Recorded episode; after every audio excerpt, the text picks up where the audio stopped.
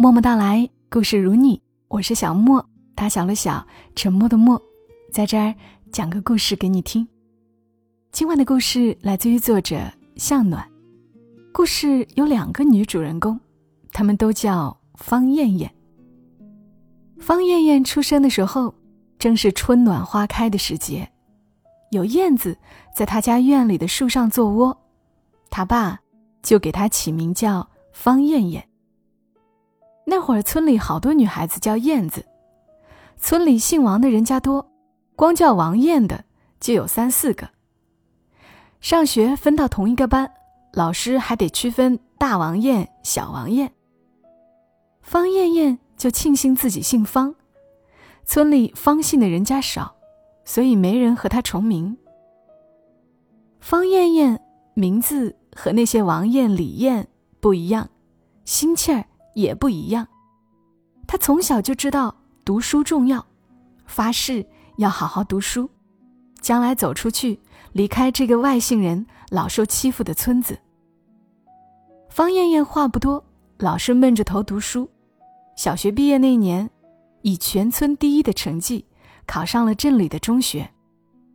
到了中学，同学就多了，四里八村的都有，隔壁班。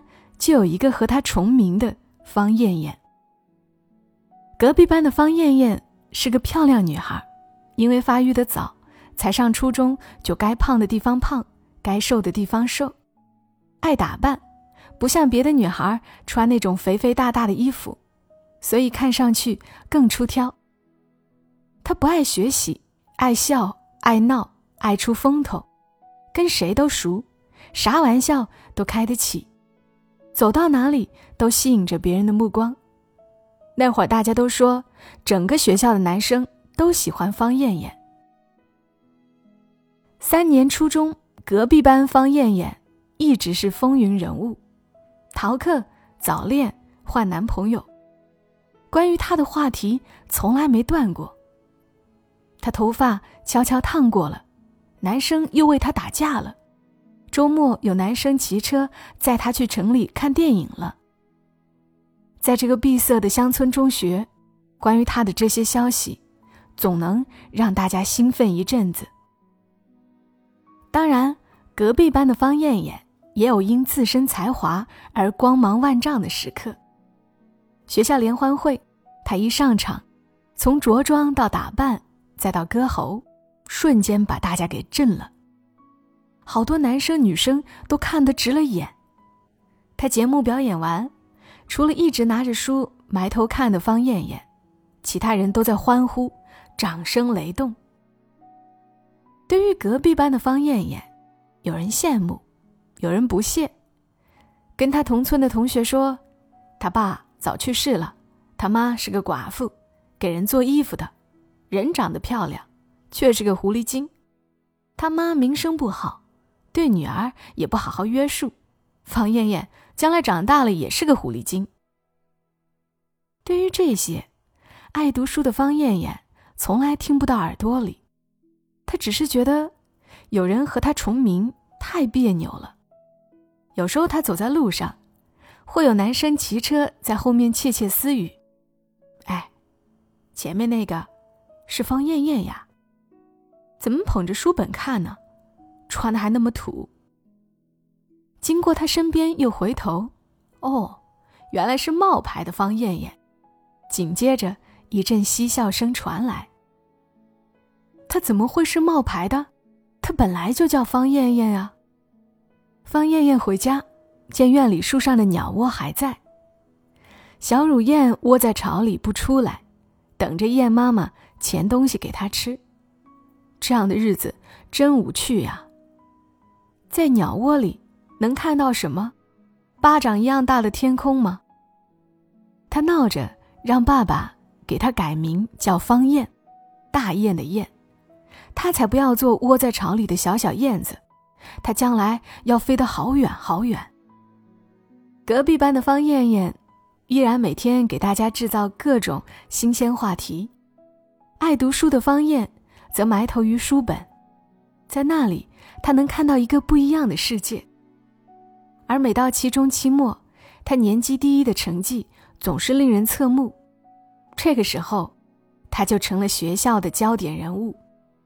但他不在乎这些，不在乎别人是羡慕还是嫉妒，周围这群人的看法算什么？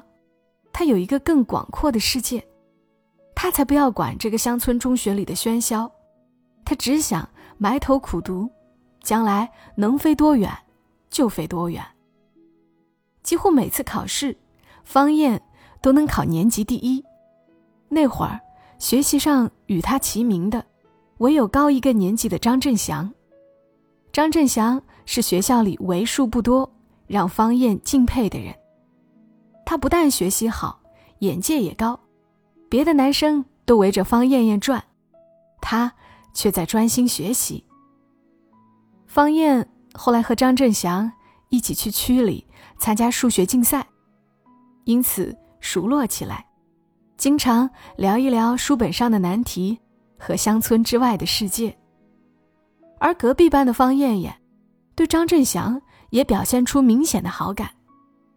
张振祥和他同村，是村长的儿子，人长得好看，学习又好，关键是，他对方艳艳既不表现出兴趣，也没表现出不屑，礼貌而疏远。这样的男生让方艳艳觉得与众不同。有段时间，学校里提倡大家上晚自习，自愿到校，因为人不多。好几个年级的人就安排在同一个教室里，方艳艳也来凑热闹。她来了也不学习，就是想方设法往张振祥身边挤。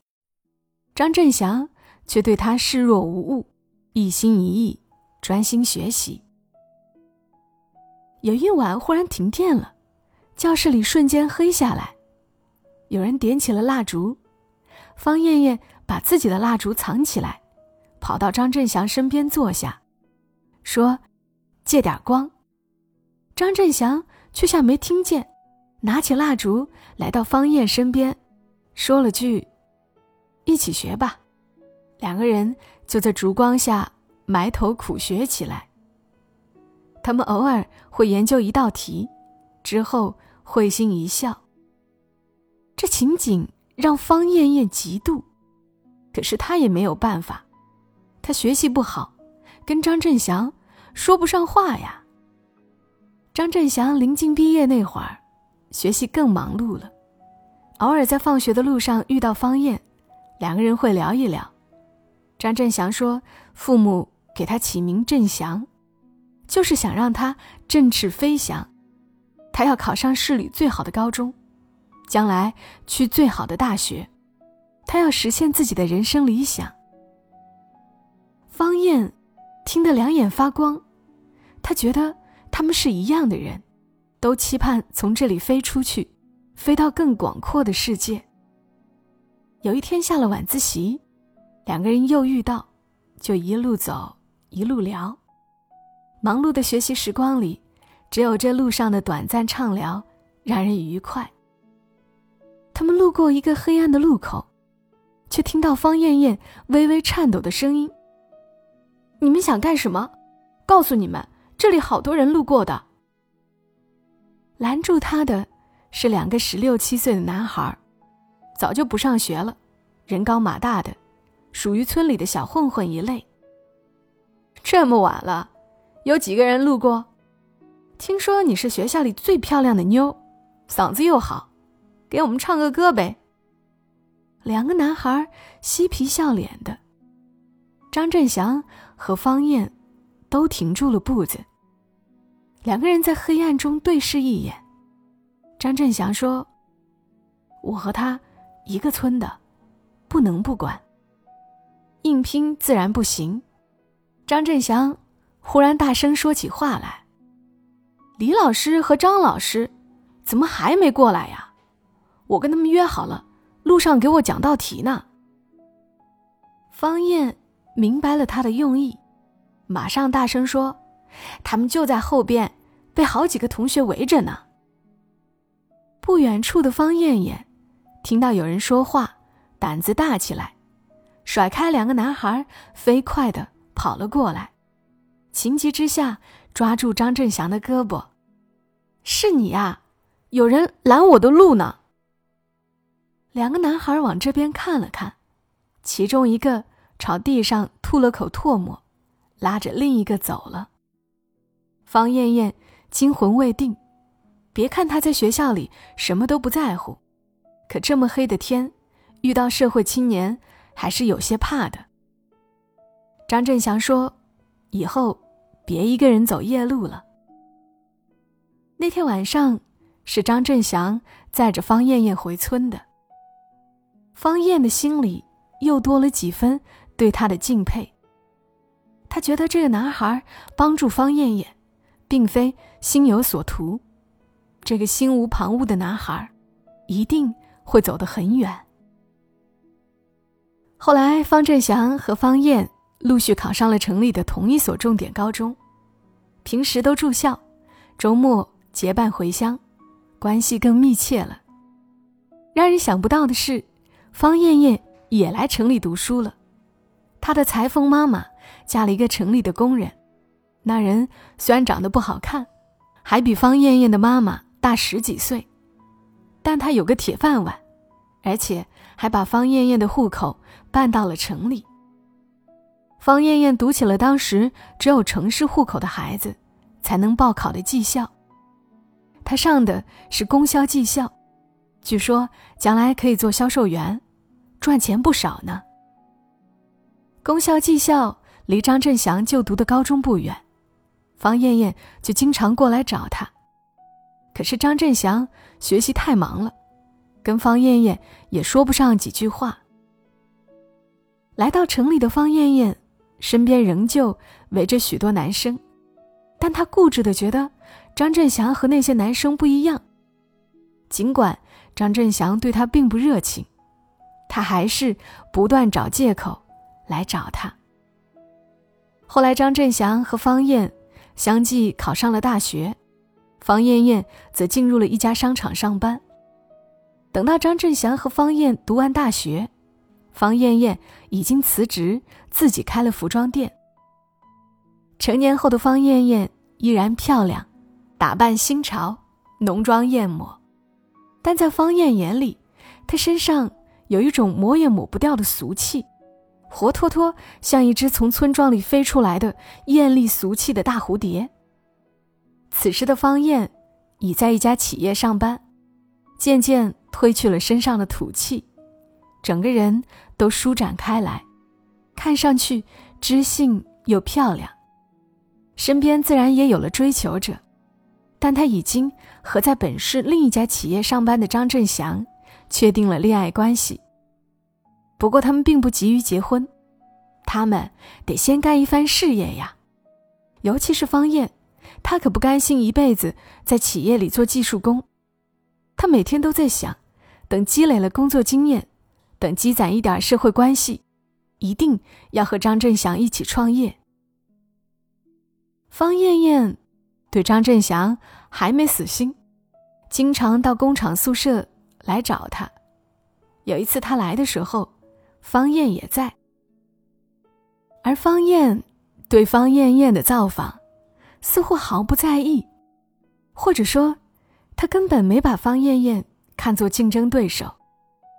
方艳艳穿着跟儿细得像针一样的高跟鞋，在小小的单身宿舍里踱了两圈，实在跟两个人无话可说，只好告辞了。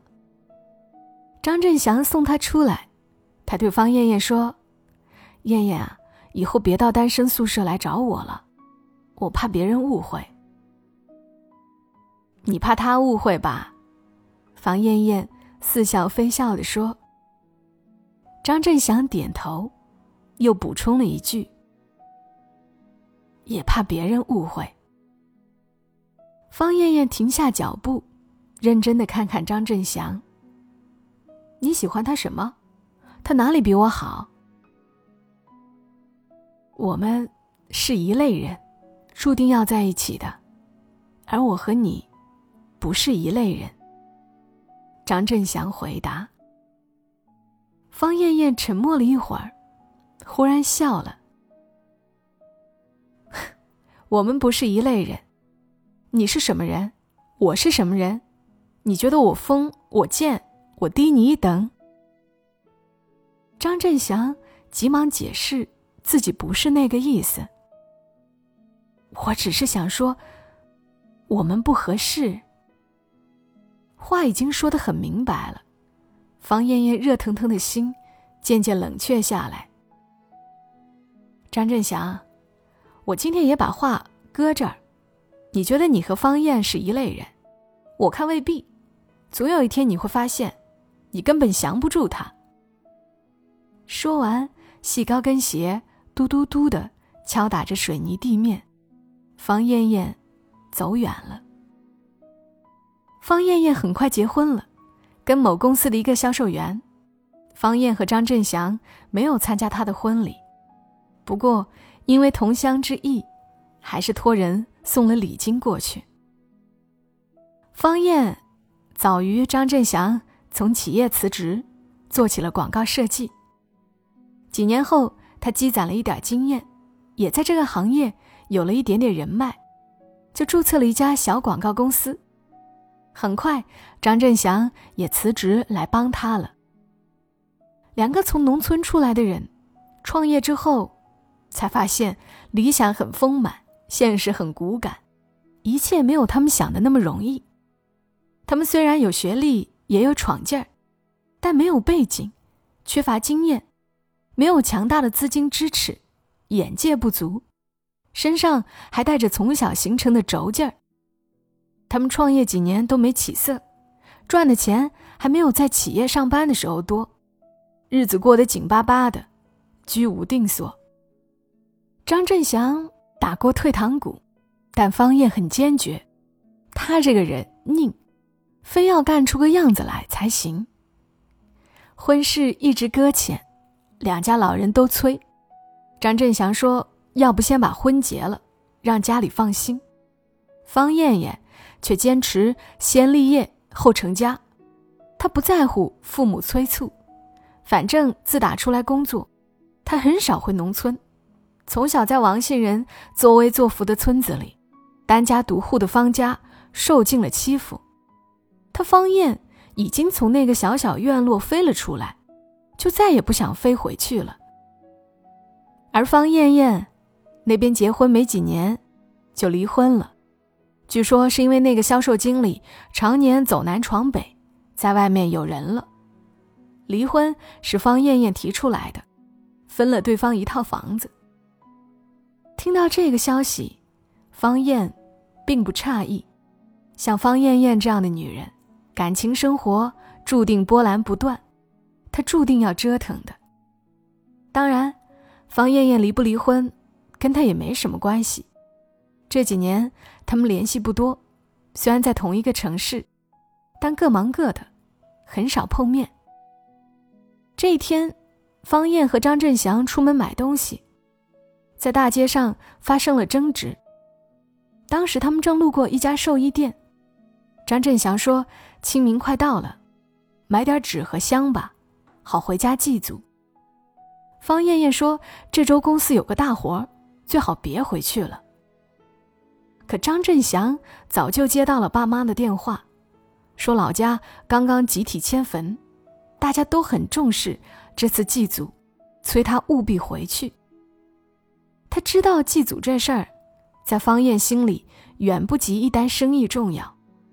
可他是家中独子，父母的要求总不能一句再句。就在两个人争执的时候，有个打扮入时的女人走过来跟他们打招呼，竟然是方艳艳。离了婚的方艳艳依然是烈焰红唇，整个人香喷喷、热乎乎的。她是来买纸和香的，准备回村给父亲上坟。他见方燕和张振祥争执不下，就说张振祥买了纸，他可以给烧回去，心到了就行了。回到只有一间办公室的公司，张振祥一直沉着脸。方燕知道他不痛快，可他要忙文案设计，没心思照顾他的情绪。公司就他们两个人，里里外外都得亲力亲为，眼下这单生意做成了，没准儿就是公司的转机。方燕忙文案，张振祥在旁边沉默。后来他忽然说：“燕燕，你说我们整天这样辛苦是为了什么？难道就是为了多挣几个钱？这就是我们当年追求的理想？现在我们眼里只有工作，那我们的生活呢？”工作就是我们的生活，我们俩农村孩子没背景没资源，不拼命工作哪来的好生活？方燕一边盯着电脑，一边回答。他心里想，他马上三十岁了，生意做得一塌糊涂，还在这里瞎感慨什么？当年那个踌躇满志的张振祥去了哪里？这几年创业，他一个大男人，还没他方燕。意志坚定，有拼劲。他对张振祥说：“我现在出去见客户，你把文案完善一下，打出来。”三十岁这年，方燕和张振祥的公司终于有了起色。他们打拼了这几年，经验丰富起来，人脉多起来，骨子里的轴劲儿也被生活打磨圆润了。他们租了更大的房子，也雇了几个人。张振祥的父亲，却在此时生了大病，身体衰弱不堪，希望儿子早点结婚。于是两个人把婚事提上了日程。可就在婚期临近的时候，公司出事儿了，他们被一个新客户坑了，损失了二十几万。这单生意是张振祥出面谈的，虽然在商场摸爬滚打好几年了。但张振祥骨子里是憨厚的，太过于轻信，不小心跌进了对方设计好的局。问题是人家做的滴水不漏，想要讨回这二十几万，难了。张振祥很懊悔，方燕更咽不下这口气，他说无论如何要把这二十万讨回来。之后，方燕天天找律师找证据，但一直无果。还因此耽误了另外几单生意，公司状况每况愈下，张振祥更是郁闷，开始喝闷酒。后来在深夜醉归的路上摔断了腿，他腿还没治好，噩耗传来，他父亲去世了，母亲也一病不起。处理完丧事，腿伤未愈，母亲又病怏怏的。张振祥就留在了老家，方燕此刻也顾不上他，公司元气大伤，他得先解决资金问题，然后重整旗鼓。他看不上张振祥的一蹶不振，他想，十几年前那个两眼发光的男孩去哪里了？为什么到了关键时刻，他却像一个扶不起的阿斗？而张振祥此时在乡下境况堪忧，自己行动不便。妈妈也生病卧床，做顿饭都难。方艳艳却恰巧在这个时候回乡了。他妈老了，想回乡下种种菜园，享受一下乡村生活。他陪着妈妈回来收拾老宅子。两家住的不远，热心的方艳艳就主动过来给张振祥娘俩做饭，照顾他们的生活。方艳艳这几年情路坎坷。服装店的生意也时好时坏，但她不在乎，总是穿着艳丽的衣服，走起路来像一团火。张振祥没想到，方艳艳这么能干，做饭、洗衣、打扫屋子，样样拿得起放得下。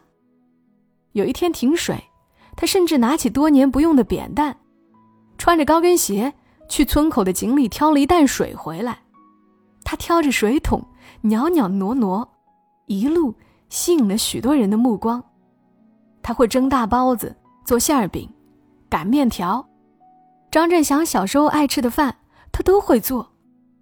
他知道张振祥喜欢吃槐花饼，特地从家里的老槐树上摘了槐花做饼，那饼煎得金黄，透着一股甜香。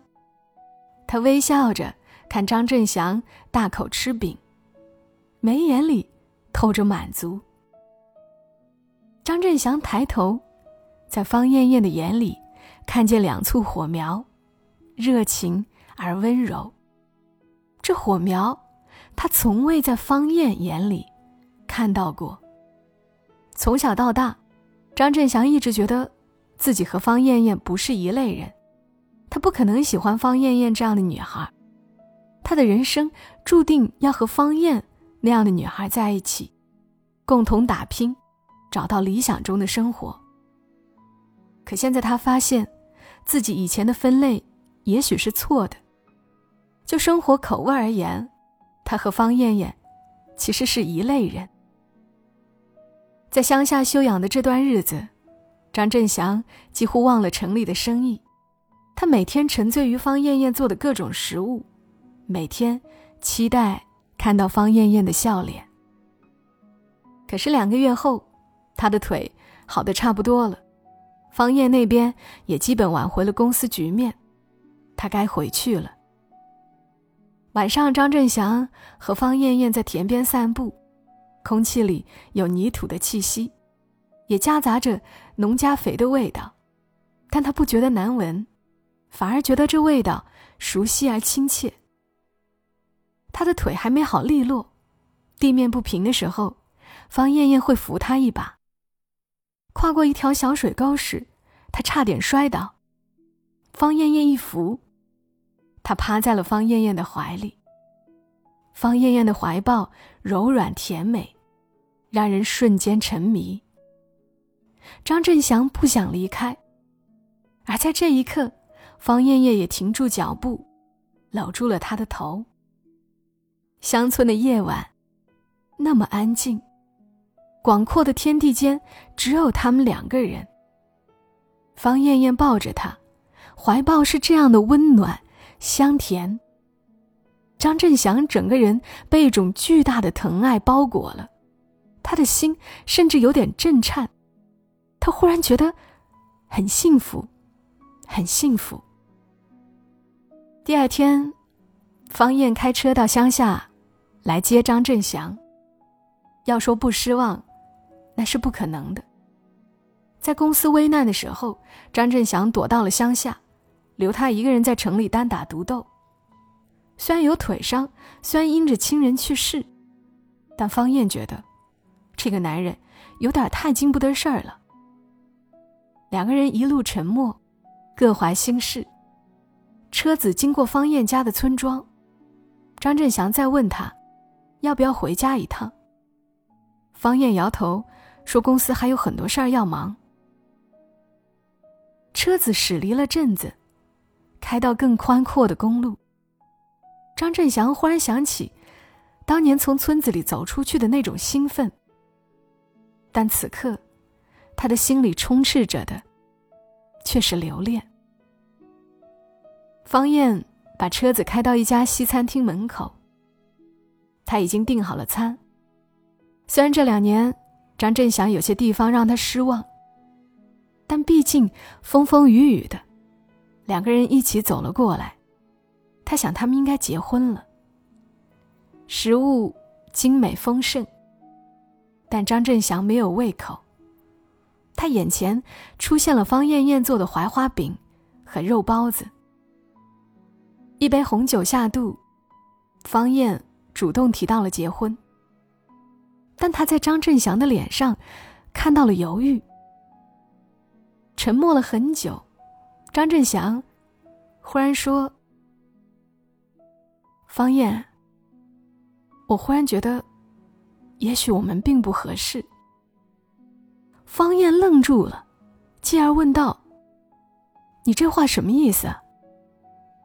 张振祥说：“以前我觉得我们是一种人，都对未来有憧憬，对生活有要求，不甘于现状，想要努力打拼，改变命运。这方面我们的确像，而且你比我做的更好。”但现在我忽然发现，也许我们不适合一起生活。也许，我好像爱上了方艳艳。方艳沉默了。张振祥和方艳分手了。一年后，张振祥和方艳艳结婚了。方燕没有参加他们的婚礼，但托熟人送去了礼金。经营多年的感情就这样结束了，不能说不难过。但方燕经得起，这些年遇到什么样的困难，她都走过来了，感情的风雨，她也经得起。不过三十岁以后，方燕发现自己内心柔软起来，她甚至经常想念乡下的家。某天，他回乡下老家，坐在院子里的竹板凳上。看着树上的燕子窝，小小的乳燕待在窝里，等着燕妈妈觅食回来给它吃。以前他觉得不屑，现在却觉得这画面无比温柔。大树枝繁叶茂，挡出了广阔的天空，但也留下了绿荫和温柔。父亲端出自家种的瓜果，放到方燕面前的小石桌上。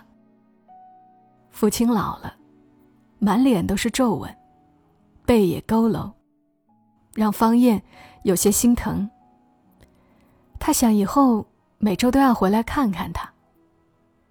人生的奋斗没有尽头，他一直盼着飞出去的这个地方，现在看来，也是他最眷恋的生命源头。